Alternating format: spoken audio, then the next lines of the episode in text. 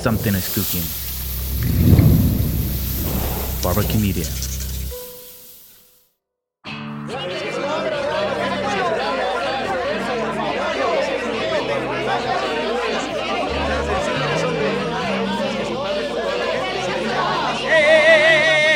Nada es personal. Tratemos de encontrarnos, respetémonos. Bienvenido usted a este espacio de discusión, de tolerancia, de respeto. Conozcámonos, dejemos atrás las ataduras que nos han amarrado durante tanto tiempo y aprovechemos la oportunidad para vernos frente a frente. Bienvenido, anímese, súbase conmigo a este vehículo que es nada personal. Muy buenas noches, sean todos bienvenidos a este espacio de Nada Personal. Hoy en una nueva edición tenemos un gusto de poder eh, compartir este espacio con una persona que además de ser amigo, compartimos también muchísimas de las pasiones que ustedes van a ir descubriendo poco a poco eh, en la medida en que vayamos avanzando en la plática y en la charla. Antes de entrar al aire, me preguntaba de cuál va a ser el tema. Le digo, no, no, no lo sé. Hay muchas cosas que hablar con él, muchísimas. Las que yo quiero preguntarle son las que nunca le han preguntado, las que nunca han dicho, o las que no conocen de precisamente esta persona, este personaje que se llama Víctor Pardo, pero también es conocido, o más, no sé si más conocido por el MAE que por Víctor Pardo. ¿Qué tal, Mae? ¿Qué ¿Cómo estás? Gusto Maxito, ¿Todo bien? Todo bien. Muchas gracias por la invitación. No, al contrario, gracias por aceptar la invitación. Y eh, te pregunto, ¿cómo te conoce más la gente? ¿Como Víctor Pardo o como el Mae? Eh, hay, una cosa interesante aquí en Guatemala y es que hay varios maes, ¿va? O sea... A cualquier tico le, decimos mae. Sí, además hay, hay ticos que llegaron casi que al mismo tiempo que yo, allá por los 1999, 2000, que, que acuñaron el apodo Mae. Y entonces este, es, es, interesante porque cuando alguien pregunta, mira, vos conoces al Mae.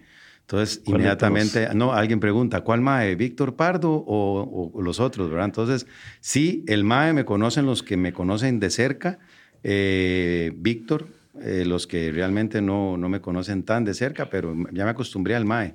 ¿Solo, Víctor u otro nombre? No, solo Víctor. Víctor. Sí, porque cuando digo Víctor Pardo, en todo lado dicen Prado. Prado. Y yo tengo que decir, eh, no, como el gato pardo. ¡Ah! Entonces, Pero siempre hay confusión con los apellidos. A mí me pasaba también, a mí me dijeron que me llamaba Mike en lugar de Max o Mark. Sí, es, es, algo interesante porque te llaman de, de, un banco y dicen, aló, mire, para hablar con el señor Víctor Prado Chavarría. Y yo soy Víctor Pardo Chaverri. Echeverri. Chaverri. Chaverri, que es vasco. Sí, total, creo, no sé. Sí, es vasco.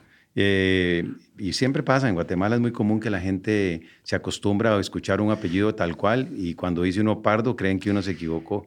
Pero estarás de acuerdo de que hay poca o, no mucha atención, y esa es una de las cosas que tal vez suenan tontas, pero a mí me parece interesante, poca atención de las personas que te llaman de los call centers para procurar decir correctamente tu nombre y tu apellido. Y que debería ser una puntuación ahí de 1 a 10, debería ser 10 porque eso te acerca más a la persona. Claro. Sí, yo, yo creo que, que, que parte de, de, de, una cosa que aprendí cuando estaba en el, en, el, en el colegio en Costa Rica era la diferencia entre escuchar y oír. Una gran diferencia. ¿verdad? Entonces, yo creo que es importante siempre tener eso bien, bien mapeado, porque escuchar es poner atención a lo que alguien está diciendo y oír solamente es bulla en tus oídos. Y al final de cuentas, escuchar es una muestra de respeto.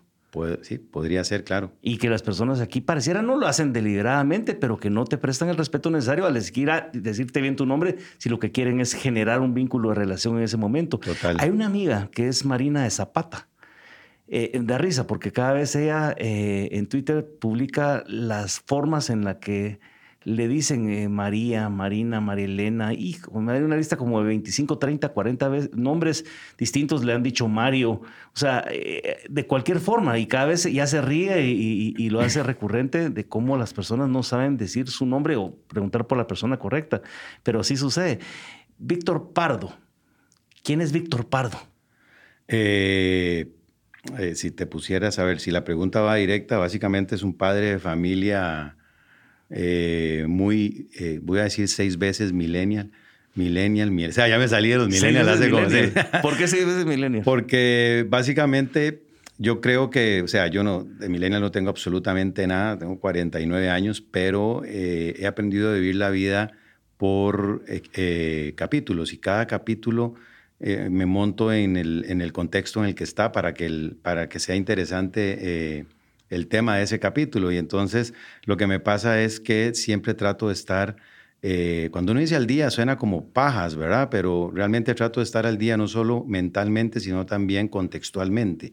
Y eso me ha ayudado a encontrar a una persona capaz de poder renovarse eh, muy fácil, de aceptar los cambios muy fácil y de, y de, adaptarme muy fácil. Creo que soy un, una persona eh, fácil, fácil de adaptar pero más que todo soy un, dejé de ser un soñador hace tal vez unos 10 años, no por mala onda, sino que de las palabras de una persona que respeto mucho, eh, que dijo en algún momento, los sueños tienen que convertirse en planes, porque si no quedan como sueños. Porque si usted tiene el sueño, digamos, alguna vez tuviste un sueño de ir a Disney, y era un sueño, y nunca armaste un plan en una hoja, nunca escribiste, bueno, tengo 10 años, mi papá no tiene plata para llevarme a Disney, ¿cómo voy a llegar yo a Disney? Eso es un plan que nace a partir de un sueño. Entonces creo que pasé de ser un gran soñador a un gran planificador de sueños. Y es que, Víctor Pardo, el MAE tiene muchas facetas. Está la faceta profesional directa del mercadólogo, está la faceta del criador de perros. Es correcto. Está la faceta de ahora constructor y customizador, si esa es la palabra que cabe en, el anglicismo, de vehículos, de motos. Eh, está la, faceta de, padre de un hijo con autismo. Así es. Está la faceta de, una forma de comunicador también, porque lo haces a partir de un programa. Eh, no sé si se me olvida alguna faceta, incluso también la de surfer. Porque también fue parte de tu vida. Fue parte de mi vida, una buena parte de mi vida. Y toda esa historia lo que, lo que iba a preguntar es, ¿con cuál se siente más cómodo de todos? Yo sé cuál es la que más te llena, que es la familiar. La, faceta de, motociclista. Sí, también la de motociclista. ¿Cuál es la, faceta que mejor describe al MAE? Eh, yo creo que en la que más, en la que más cómodo me siento, lógicamente, eh, me encanta estar con la familia, me encanta analizar y, y conversar con, con, con la psicóloga a, fuerza, que es mi, mi esposa, ¿verdad? Que a partir del nacimiento de Seba se convirtió, además de que es doctora, se convirtió en, un, en, una, persona muy, muy, muy de cerca con los temas de autismo, aprendizaje y análisis de cómo cómo se debe educar y cómo se debe guiar a un niño con, con autismo. Creo que esa parte la disfruto mucho, pero también me siento muy, muy, pero muy cómodo en la parte de publicista, mercadólogo, porque la parte de costumizador es, es como mis vacaciones, mis vacaciones mentales. Es tu golfito del fin de semana para algunos. Es correcto. Yo, por ejemplo, y es algo que logré pactar con, con mi familia, y es eh, martes y jueves grabamos el programa, pero toda la semana paso pendiente de los proyectos con los que estamos trabajando, proyectos muy interesantes. Estamos aprendiendo a hacer un programa en vivo. Hay varios en Guatemala, lo cual felicito mucho a la gente por estar eh, haciendo la diferencia en un país como este, ¿verdad? Que la gente no para, no se deja vencer. Eh, pero los sábados y los domingos, si no estoy haciendo mecánica, estoy haciendo 4x4 o estoy andando en moto, entonces creo que ya ellos entendieron que, es, que, que, esa parte de mi vida de los motores y del, del, meterme en problemas, ¿verdad? Eso de desarmar un carro hasta el último tornillo no deja de ser siempre un reto, ¿verdad? Regresarlo a su, a su lugar de origen. Creo que hemos llegado a pactar eso como una parte de, de liberar estrés, ¿verdad? De, de sentirse de, ir y, hacer lo que uno realmente lo apasiona y le gusta. Y creo que por ahí me siento muy cómodo, pero realmente todos los días en el mundo de la publicidad y el mercadeo, que, que, sé y acepto que soy una persona muy exigente y muy a veces apasionado y esa pasión me lleva, me lleva a, ser reconocido como un poco enojón, pero al final cuando te apasiona algo querés que todo sea casi que perfecto o, o por ahí. Lo que veo yo es que cuidas muchísimo el detalle. O sea, el detalle es, algo muy importante en tu vida. Ayer me decía uno de los, de los mecánicos de 22K Custom y Profix, eh, me decía, ¿cómo haces para ver este carro despedazado? Entendiendo, y un productor también, entendiendo y viendo tu vida, viendo cómo, cómo, están, cómo están tus carros. Y yo le dije, tengo que tener un, un pedacito de tolerancia, ¿verdad? Y aceptar la realidad, porque a veces una persona llega a, a customizar un carro, yo, yo aparezco en la escena y tal vez no tiene el presupuesto que se necesita para que el trabajo sea completo. Si no, nada más era cambiar amortiguadores, bajar un poco el carro para que se vea más coqueto y pintar los aros. Pero cuando desarmas todo y me acerco yo para ver, encuentro que hay cosas más que hacer, pero no hay presupuesto. Entonces tienes que tener un espacio de tolerancia siempre en todo lo que hagas para que se convierta siempre en un, en un, placer, en una dicha y no en una frustración. ¿Cuándo empieza esa pasión de, del MAE por armar y desarmar carros? Eh, a ver. ¿O por qué empieza? Desde muy pequeño desarmaba las muñecas de mis hermanas. Crezco en una familia, o crecí en una familia de tres mujeres, dos mayores, una menor. Eh, vengo lleno de, de, de, preguntas, nace un niño lleno de preguntas, sin miedos, porque hice cosas impresionantes. No sé cómo estoy vivo, sobreviví a los ochentas. Yo creo que somos sobrevivientes de los 80 somos sobrevivientes. De formas, sí. sí. o sea, no había, no había, nada. Los papás le dejaban uno salir a jugar en la bicicleta de él y, pegaban un chiflido a las 10, 7 de la noche para, ver dónde estaba. O sí, para ir a cenar ya te va suéter. Y, sí, de una vez Para que no te resfrías, me decía mi lo único. Y entonces en ese momento encuentro un, un hobby eh, una vez más mental en desarmar aquellas muñecas que comían solas. Para mí eso era un, o sea, tengo que ver cómo hacen para comer. Pero tus hermanas han estado felices. Ah, pues. Mis hermanas eran una felicidad. ¿Vos eras el menor que no, yo, el tercero. Tercero, estabas en medio del sándwich entonces. Sí, exacto. Y de ahí cada juguete que me regalaban a pura pedrada tenía unos Tonka, que esos camiones amarillos que tenían las ventanas de plástico. Y yo quería meter un muñeco en el, ahí adentro. O sea, yo quería meter a Luke Skywalker adentro del Tonka y con una piedra y un cuchillo logré romper el plástico irrompible de Tonka para meter el muñeco y me di cuenta que adentro no había nada. Entonces no pude meter a Luke Skywalker, entonces no, cabía, pero así empezó todo. Eh, personalizaba bicicletas. Esto me lo recordó un amigo por Facebook cuando vio uno de los episodios. Me dijo, Mae, me acuerdo que como no tenías una bicicleta para hacer cross, eh, conseguí una bicicleta vieja, casi que una shopper, ¿te acuerdas de, las, de las famosas shopper? Y le... Aquí le llamaban también californianas. Exacto. Le amputé todo lo que pude hasta que se pareciera a una, a una BMX.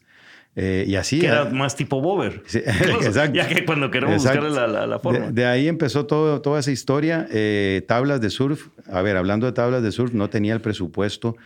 Eh, y no quisiera que esto fuera dramático, sino que quiero que sepan que es una realidad. Nunca tuve el presupuesto para hacer nada de lo que hice.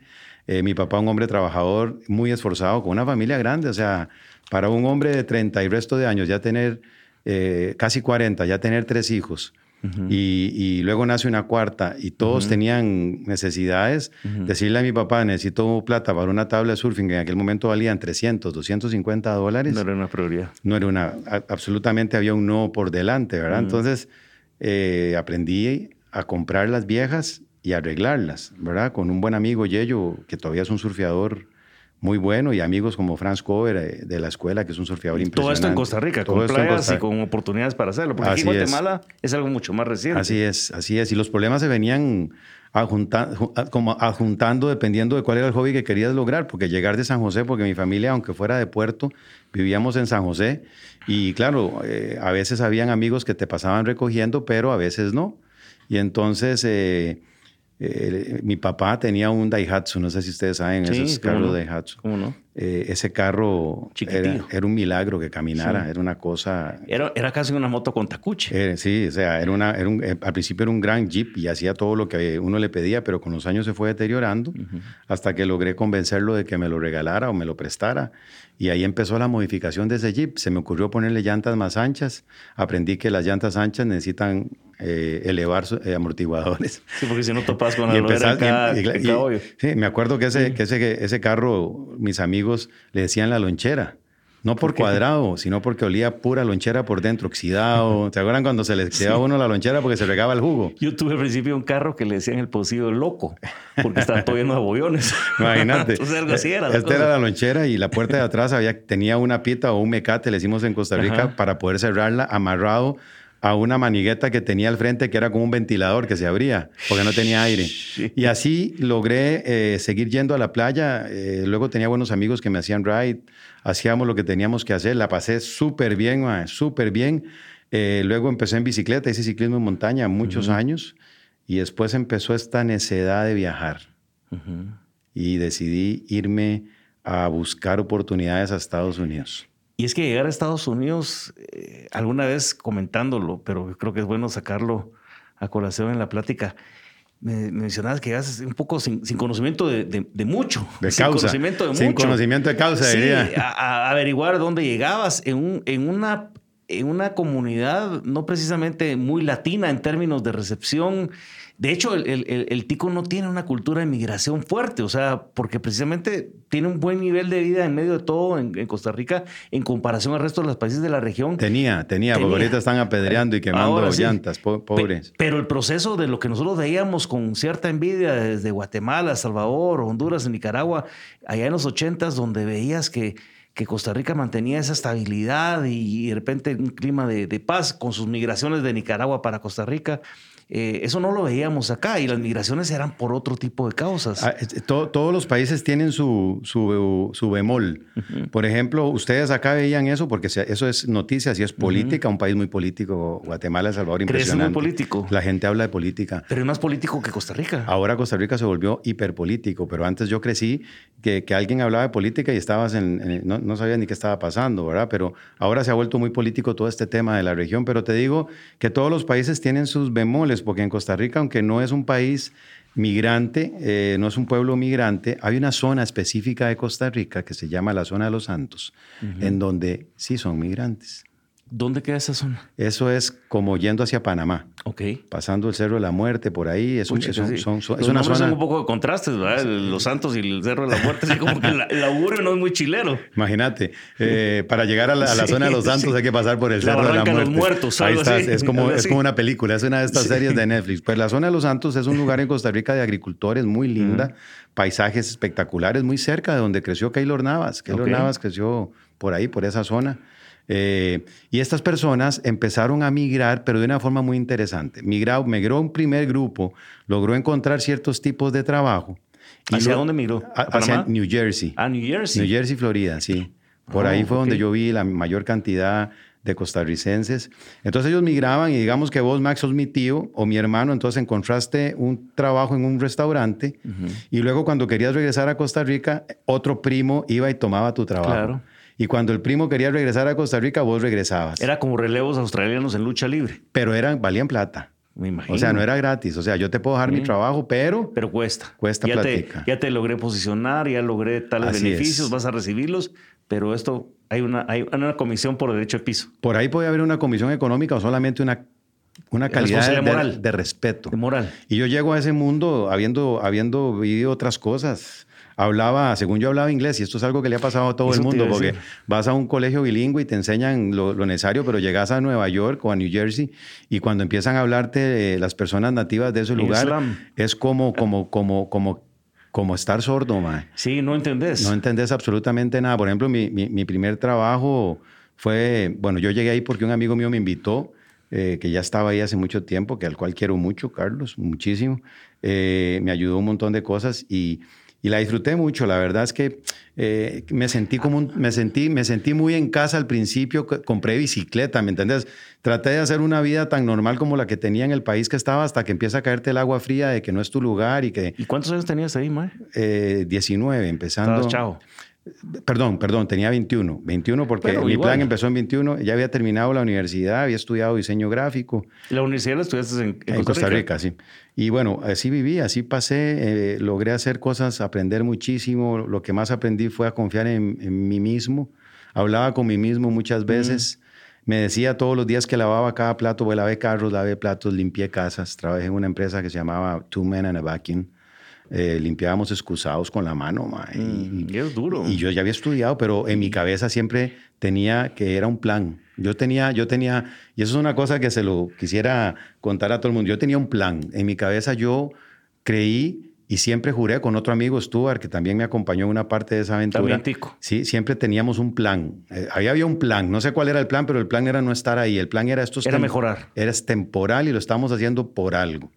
¿Verdad? Y, bueno. Era un poco como lo de Karate Kid, ¿verdad? Era, cerrando carros y no sabías para qué diablos era y supuestamente después, ahorita que está en moda Cobra Kai, era poder entrar y defenderte, que también es un... Ahí sí es una gran baboseada. resiliencia, resiliencia. Este pero reinventarte a partir de, los momentos duros. Sí, por decirte algo, yo la palabra resiliencia no la conocía en aquella época y estaba haciendo y estaba aprendiendo a ser resiliente. Me acuerdo que trabajé en una cocina, no sabía cocinar, no sé cocinar, pues cocino, pues le cocino el desayuno a mis hijos, a mi familia los los domingos. Los pancakes. Eh, no, eh, vivo en una vida de, de, cero, de pelea contra los carbohidratos. Entonces les, hago unos omelets con queso. Pero alguna vez sí vi que hacías por ahí unos hotcakes o unos waffles o algo así. Sí, a veces. A veces.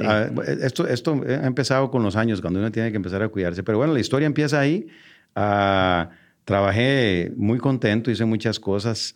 Hicimos viajes por tierra estando en Estados Unidos. Pues Estados Unidos me trató bien, no me trató para nada mal regresé a Costa Rica, eh, ya, regresé mejor. Pero hubo algún momento en medio de todo eso, porque me estás diciendo de, situaciones bien difíciles que de repente no se aguantan para una persona de 21 años que te, decís, bueno, tengo tales comodidades en mi casa, sé que esto es parte de un plan, pero ¿qué diablos estoy haciendo acá? Pues el idioma me es adverso, estoy haciendo algo que ni siquiera es lo que de repente tenía pensado hacer. De repente te agarra un frío, hijo de su madre, y tenés que palear la nieve, cosa que no es lo mismo ver las estampas bien chileras de nieve, ay, qué bonito está, y agarrar bolitas de nieve y tirártelas en una, en una guerrita, a tener que hacerlo ya como una rutina diaria para salir de un apartamento o de una casa. Todo ese tipo de cosas llegan a un momento en que dicen, no, hombre, mejor que al carajo esto, me regreso ¿O qué es lo que te motivó, al final de cuentas, aparte de tu propósito de plan, el poder continuar en esas, condiciones hasta llegar al final? Todo es, a ver, yo, le adjudico este, esta fuerza de voluntad que tengo, gracias a Dios, eh, a, la educación de mi, de mi, de mi señora madre. Eh, siempre me apoyó y siempre, eh, voy a usar una palabra en, idioma antiguo. Siempre la Carlitos, por no decir. Yo siempre la anduve Carlitos por todo lado y mi mamá siempre me apoyó y siempre me vio trabajando para comprarme mis cosas. y, yo creo que por ahí es por donde yo le adjudico esta fuerza de voluntad, porque todo eso es fuerza de voluntad. Además de cuando tenés un plan de que vas a ahorrar y vas a crear algo con los ahorros que, que, ibas a hacer, las cosas se van, es como, como, como la magia sí existe, como que las cosas se van visualizando y luego Luego la historia cambia, luego estás en, este lugar haciendo un montón de cosas horribles, horribles entre comillas. Yo las disfruté muchísimo. Tuve problemas de golpes con algunas personas, casi de golpes porque compartíamos casas, había que pagar un cuarto, el tipo que estaba a la par era un cochino. Y, la convivencia no es fácil. La convivencia no es fácil. Vivimos en un basement, alquilamos un basement, vivíamos varias personas en un basement. Basement es esta parte de abajo de las casas, ajá, a los cuales les agradezco muchísimo por haberme dejado vivir ahí ¿Has regresado ahí a, donde vivías? He regresado. ¿Así? ¿Y al eh, lugar exacto donde estabas? Y he regresado a todos los lugares. ¿Por qué eso iba a cerrar eh, círculos? Ah, no, y el círculo lo cerré muchos años después. Llegué con mi, con mi esposa y con un presupuesto muy diferente. Claro. Eh, recordando que ya era una persona universitaria, ¿verdad? Que, que, de por sí, como te digo, era un plan. Pero me pasó algo muy curioso. yo me fui de ahí haciendo pizzas y haciendo varias cosas, ¿verdad? Era, era, era bueno haciendo varias cosas. Y luego cuando regreso trato de llamar a una persona a la cual yo sentía muy cercana, que fue uno de mis mejores jefes, eh, Giovanni Jornalista, en un restaurante que no existe ya, porque le cambió el nombre y se movió de lugar. Se llamaba Piccola Italia. Hacían comida italiana de verdad y yo era el pizzaman ahí y yo heredé ese trabajo de, Ramiro, se llamaba el Tico, que me heredó ese trabajo a mí. Ok, y la dinámica que La dinámica que contábamos y cuando yo trato de llamar a Giovanni, jornalista, eh, lo llamo desde otro punto de vista, lo llamo Encuentro el número rústica, se llama el restaurante en Hoboken, New Jersey, y lo trato de llamar como amigo. y, agarro el teléfono y digo, voy a ir a cenar ahí, con, voy a llevar a mi esposa y a mis amigos, andaba con unos amigos, voy a ir a cenar ahí para que nos veamos y y le cuente yo mi historia y entonces me contesta en el teléfono porque la vida es justa, la vida es lo que es, uno no puede castigar a nadie por lo que, por lo que no tienen la culpa. Y me contestan eh, el teléfono y digo, mire, eh, estará Giovanni eh, y me dice, ¿de parte de quién? De Víctor Pardo. Y entonces, claro, Giovanni se acordaba de Víctor Pardo, eran muchos años después, pero se acordaba perfectamente de Víctor Pardo. Giovanni agarra el teléfono y me dice, hey Víctor, how are you? Me dice, hey Giovanni, ¿cómo estás? Me dice, mira, en este momento no tengo nada para vos, estoy ocupado, llámame en otra ocasión. Y no me dejó ni decirle hola. Quiero llegar a saludarte. No me dejó ni explicarle que quería ir a comer su comida porque extrañaba unos, una pasta que hacía que era de camarones. Entonces, la vida es justa. O sea, eh, para él, el último momento en que... ahí quedó trabajo. Ahí quedó trabajo. Y en otra ocasión trabajé en una bicicletería, como dicen. Eh, armando Solo porque no habían playas, ¿no? Le entraste mucho al surf allá. Era fríísimo. No, ahí te sí fui, de un catarro. Sí fui, sí fui a Ocean, Ocean, Ocean City, se llama allá. Y fui con un amigo que hoy es policía. Igual, saludos. También. Ah, eh, Él, me llevó, no, gringo, ah. él me llevó a, surfear ahí varias veces, tipo, muy buena gente. Pero con wetsuit y todo Ah, sí, íbamos con todo el equipo. ¿Y se podía? Sí, sí, se podía, sí podía. Eh, había frío, pero agarrabas dos, tres, cuatro olas y había que salir corriendo, ¿verdad? Pero, pero eso porque, porque uno estaba cómodo con su agua tibia en sus países, pero ya estando allá la gente no conoce eso. Por eso les encanta ir, venir acá a Guatemala y otros bueno, países de Costa Rica, ahorita que se está... Aquí en Guatemala es bien reciente la parte del sur. Eh, van muy bien, sí, sí. La, Salvador tiene mucho, mucho más años y muchos mejores... Eh, no sé si... Es que el tema del surfing, el tema del surfing exige hoteles y lugares de estadía. y ya Guatemala... también, y ya, sí, y ya Guatemala lo está haciendo. Ya hay muchos lugares, el paredón. el paredón, unos hoteles muy simpáticos, muy lindos, muy ecológicos, buena comida, heladerías, buena gente, una, una vibra muy espectacular. y en medio de todo esto, eh, en la soledad de decís de esos momentos, de ese tiempo. Compartimos un viaje juntos hace dos años a, a Milwaukee. Fueron. ¿Conociste a mi familia? 11 mil kilómetros. Conocí parte de tu familia, porque tu familia, vaya que sí es amplia. Ya viste. Había gente en casas y bikers, había, bikers y había personas en México. O sea, los, los, Pardo, los, los Chaverri. Eh, los, Pardo, en este caso son los Pardo. están, son migrantes. Están, distribuidos por todos lados. Y yo sí doy, doy eh, fe de que, de que andan por todas partes. Pero en medio de ese casco a mí me pasó. Yo entré en un momento en donde cumplía 50 años en reflexiones profundas, en donde aprendí a pedir perdón y donde me pedí perdón a mí mismo por muchas cosas que tal vez eran muy fuertes con, conmigo. Pero lloré, reí, canté, y de, pronto toqué la parte espiritual, la parte de las personas tantas horas, que Tantas horas con uno mismo. Muchísimo. Y vos sabés que el sonido de las motos es un, es un mantra. Es un mantra. Has oído hablar del mantra, ¿verdad? Sí, sí, como... Y el, y, el tantra y todo eso. El sonido de la moto te, te logra conectar con, con, con, vos mismo. Y esto pareciera. que también era peligroso. Pareciera que es una fumada, pero a mí me pasó igual en mi primer viaje a, Estados Unidos en moto, que lo hice con otro grupo de personas. Yo también lloré y me pregunté en dónde he estado tanto tiempo con estos paisajes y estas cosas. ¿Por qué siempre encerrado en cuatro paredes? ¿Por qué dejas? Eh, tú, una vez tuvimos la, la oportunidad, la experiencia de por qué dejas crees que ya perdiste la capacidad de sorprenderte de todo, porque ya todo está muy dicho y todo está muy hecho y yo ya conozco todo. Pero cuando de repente entras en una carretera amplia y volteas a ver hacia el lado derecho, hacia el lado izquierdo, hacia el fondo y no le encontrás tope porque no tenés la visual del tope de la montaña, decís, hijo de madre, aquí tengo una experiencia nueva que nunca había vivido, que es el tamaño de la inmensidad, la dimensión de la inmensidad. Lo pequeño que somos. Lo pequeño que somos. Pero en esa parte espiritual, te pregunto, vos sos una, ¿cómo te consideras una persona espiritual? ¿Cómo, cómo, cómo entendés tu espiritualidad? A ver, eh, una buena pregunta, Ma. ¿Soy religioso? Sí, soy religioso, pero creo en la religión como, como una base de la, de la vida, de la familia en algún caso. Eh, creo mucho, me persino, rezo, soy, soy de origen católico, eh, pero creo que la religión lo que te enseña es a, a, verte y a analizarte todos los días y a, y a enderezar el camino, ¿verdad? Yo creo que por ahí va el tema. Eh, yo también hablo solo en el carro, me, hablo solo. Este, A veces me regaño, a veces digo, ¿qué te, pasa? A veces me arrepiento, a veces no me arrepiento. Nos pasará mucho a los piscis. puede ser, por ser, piscis. Yo creo que la moto y los viajes largos eh, me han colocado en espacios en los que antes no estaba, con tanta cosa que he vivido. Eh, y creo que los viajes para conocer el mundo tal cual, un mundo muy pequeño, porque estamos hablando de América, ¿verdad? O sea, eh, todavía falta mucho por conocer. Eh, me, ha, también ayudado a ser valiente y agarrar los proyectos sin miedos. Y hay una cosa que también la religión eh, me ha ayudado muchísimo, o sea, a ser espiritual, porque si no voy a misa, es un, es un, tema, mis hijos van a misa, no, no van mucho, mi mujer sí es más religiosa que nosotros, gracias a Dios.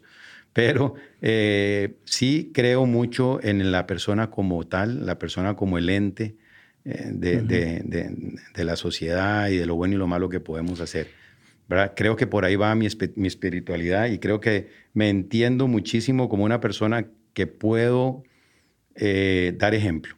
Yo pienso que la espiritualidad va a veces menos amarrada a lo que en su momento está como, como parte de la doctrina, a lo que al final de cuentas es el resultado, que son una serie de, reglas del juego, en donde tienes que cumplirla para que la convivencia sea armónica, para que el respeto sea permanente y para que tu regreso en las buenas vibras o el karma de lo que generes en esta vida, e incluso en lo que hablabas de la historia esta del, restaurante, etcétera, se te devuelva. Y si no se te devuelve, al final de cuentas, para siendo un, espacio del, del, aprendizaje y el fortalecimiento de tu personalidad. Hay que perdonarse. Yo, yo te voy a dar un consejo Max, hablando de espiritualidad, en alguna ocasión me he replanteado ciertas cosas, como por ejemplo esa llamada telefónica y esa respuesta de esa persona.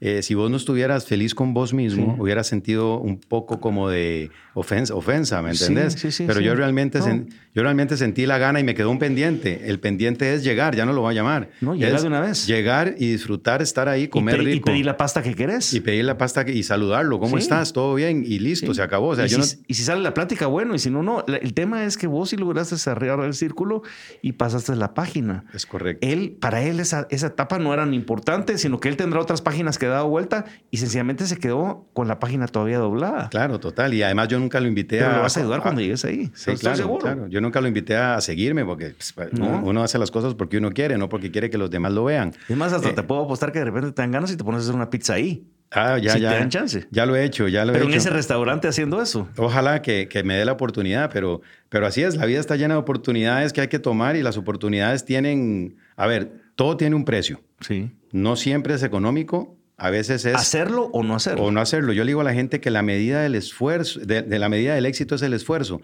Y alguien un día estos puso en Facebook que las personas cuando, cuando les va bien se les olvida de dónde vienen y yo le contesté eh, para poder medir la, gran, la, altura o la grandeza de algo hay que empezar desde el piso, porque no se sabe que algo es alto o grande si no hay una base de medición. Entonces yo creo que nadie se le olvida de dónde viene.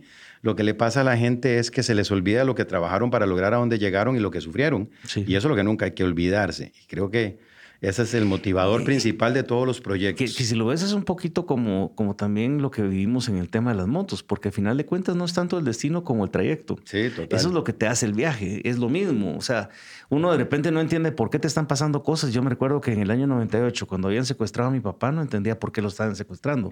No sabía por qué, si él era un buen tipo, era un buen hombre, buen padre, una persona honesta, correcta. O era, si me hubieran ocurrido sin haberle deseado mal a nadie, 100 personas más antes que él. Y sin embargo pasó, pero sabía que él era la persona que él, en, él sí como tradicional creyente y, practicante de su religión católica, era una persona muy fuerte y sabía que iba a aguantar en la parte espiritual. Me daba pena la parte física, pero sin darnos cuenta nos dio una lección a todos en, en el resto. Incluso me dio una lección de perdonar muy fuerte cuando yo había dicho, bueno, si tengo a mi papá y lo veo y tengo la posibilidad de, reencontrarlo, voy a tratar de construir una relación que no tenía con él. Claro, tuviste, volviste a pensar. Sí, lo volví a replantearme lo que había fallado, porque de repente no tenía otra oportunidad, pero dije, si tengo la oportunidad, voy a corregir el rumbo. Y la otra era decir, bueno, si encuentro a estos señores, yo no voy a ser quien los voy a juzgar, van a ser las leyes y va a ser mira, lo que estás es, es, otra cosa, lo que estás hablando es otro nivel.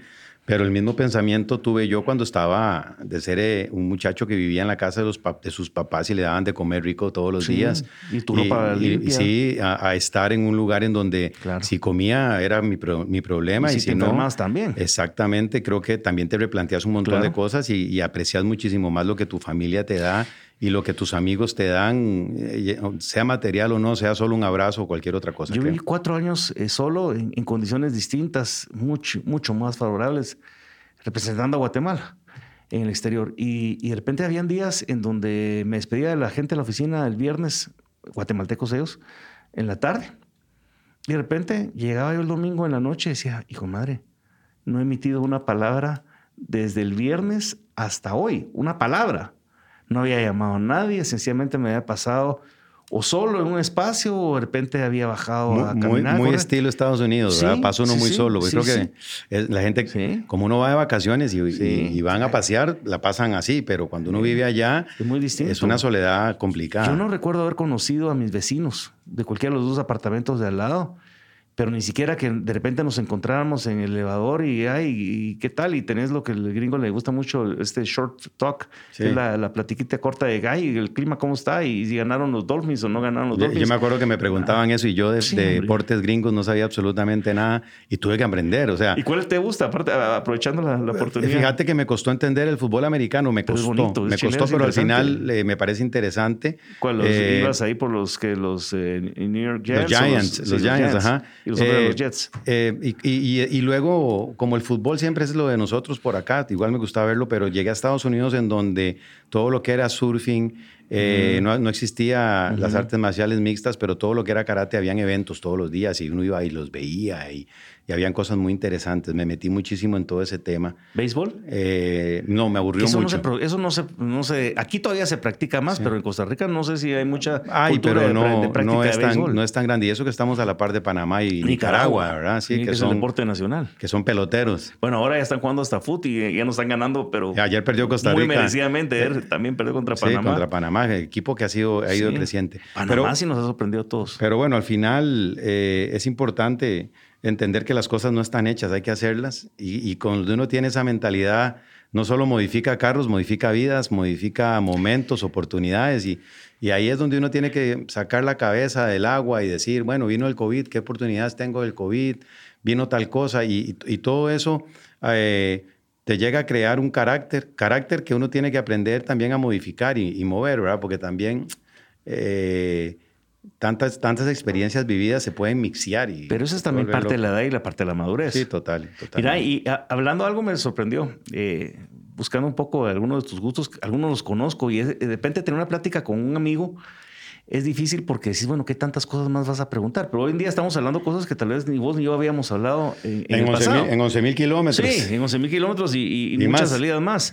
Pero, por ejemplo, me llamó la atención eh, algo que de repente para, para muchas personas eh, aquí en Guatemala para siendo como un ícono. Eh, pero sé que en Costa Rica también. Alush Nahual. Me pareció interesante. O sea, entre algunos de sus gustos, yo sé que vos escuchás cualquier tipo de música y le entras a toda la música porque te gusta. Pero me llama la atención Alush Nahual. Alush Nahual tuvo una presencia o tiene una presencia importante en Costa Rica que tal vez no la logró tener en. Yo en- tengo una en- historia muy bonita con Alush. en Honduras o, o en El Salvador tanto. Cuando alguna vez hicimos un evento de motos aquí en Guatemala, nosotros, ah, vamos a traer a Álvaro Aguilar y va a venir y todos van a estar muy felices. Y de repente los únicos que estábamos cantando las canciones éramos los de Guatemala. Los demás estaban con cara así como, ¿y esto qué es? va?" No, Sí. no, no estaban El tan ambientados. localismo. Eh, antes de que me conté la historia, Lush, ¿cuál es tu canción favorita, Lush? Tengo varias como favoritas. A ver, es como un duende, nunca se me va a olvidar. Ajá. Creo que fue la primera que escuché. Ajá. Eh, y creo que me quedaría con esa. Me parecía un, un baldazo de agua fría viniendo de Costa Rica. La pobreza siempre ha existido en todo lado, en Costa Rica también. Pero me acuerdo del video, Sí. ¿Verdad? Y la letra. Sí. Eh, creo que con esa me Y quedaría. fue una canción que la, la compusieron en, en una noche. Imagínate. Y muy dura y muy sencilla. Si miras los acordes, son, son, son muy sencillos. Y además muy dura, porque es una realidad que no se ha cambiado en tantos Sí. años, ¿verdad? Sí, niños sin juguetes y sin pastel, ¿verdad? O sea, prácticamente. Había una frase que decía, nacer nunca pidió. Sí. ¿Me entendés? Y al pedir nadie le dio. Sí, entonces, eh, es- eh, esa es la que, con la que me quedo. Esa es la luz, sí, yo, y- soy, yo soy mucho, te con- confieso, de la, de la fábula del grillo y mar. Esa también me encanta. Y tuve la enorme oportunidad en un pequeñito espacio en Trova Jazz, aquí en Guatemala, de que una amiga, bueno, una amiga, cantar con, con Álvaro Aguilar. Por supuesto, cantar es demasiado, demasiado pretencioso de mi parte. Ladrar al lado de Álvaro Aguilar la fábula del grillo del mar. Y eso era como cumplir para mí Claro. un sueño. Era como, como haber cantado With or Without You, porque son mis dos canciones, una Sí, en claro. inglés y otra en español. Es como haber cantado al lado de Bono Box eh, en algún escenario de esta canción. Pero sí me, me movía mucho las fibras. Y es que fíjate que cuando regresamos a los años 80, y muy rápidamente con esto, en medio del conflicto, en medio de un montón de cosas, ellos contaban historias políticas a través de música Sí. que en esos momentos un no se muy acostumbraba. político, un país muy político. No se acostumbraba y vivíamos en una, una juventud en donde no sabías si estar o no estar en un lado u otro lado te permitía eh, aparecer tirado en una cuneta Sí, o claro. aparecer en un terreno baldío y de repente por muchísimas cosas que la gente pensaba que uno estaba haciendo.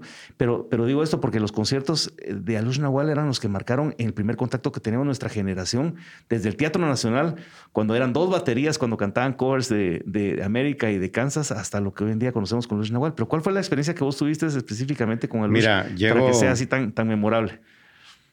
Llego a Guatemala eh, y, y empiezo a ser amigo, soy amiguero, decidí no tener televisión ni, ni carro en aquel momento, decidí dedicarme un poco más a mi vida eh, y dentro ¿Hace de- 20, 22 años? Hace 21 años 21 vamos, van a años. ser. Eh, y, y- y empecé a visitar, eh, iba a algún barcito a tomarme algo, pero en algún momento me topo con una persona muy especial para mí y, que marca mi llegada a Guatemala, que en paz descanse Lenín Fernández. ¿Cómo no? Eh, me abre las puertas de su amistad sin preguntar absolutamente nada, tipo que tenía mucho contacto con ticos, pero yo lo conozco en este lugar, él, él, él, tenía unas amigas que administraban este bar que vivían en su mismo condominio y entonces ahí nos conocemos y había y empezamos a hacernos grandes amigos. Grandes amigos, eh, conocí, él me llevó a conocer Panajachel y, y, ahí conocí a Guy, un francés que tiene una casa en San eh, tenía un, hotelito y restaurante, o tiene, en San Pablo La Laguna. San Pedro La Laguna. San Pedro La Laguna.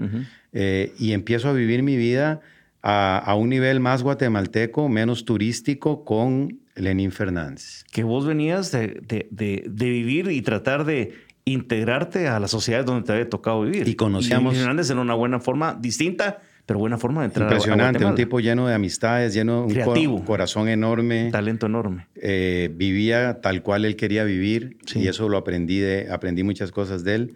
Eh, casualmente conocíamos a algunos eh, cantantes costarricenses que estaban tratando de entrar acá. la pasamos súper bien, lo disfruté muchísimo. ¿Antes de casarte fue eso? Antes de casarme, lo disfruté muchísimo y antes de morir también tuve una conversación con él, lo invité a, que viera un partido de Costa Rica conmigo en Chilis, ¿verdad? Eh, y casi como con, aliento a despedida, fue la última vez que lo vi y, creo que esa es mi, experiencia más cercana a Lush. Ahí conocí a todos, conocí de, nombre porque no nos, llegamos a tener una relación con, con nosotros a Lush.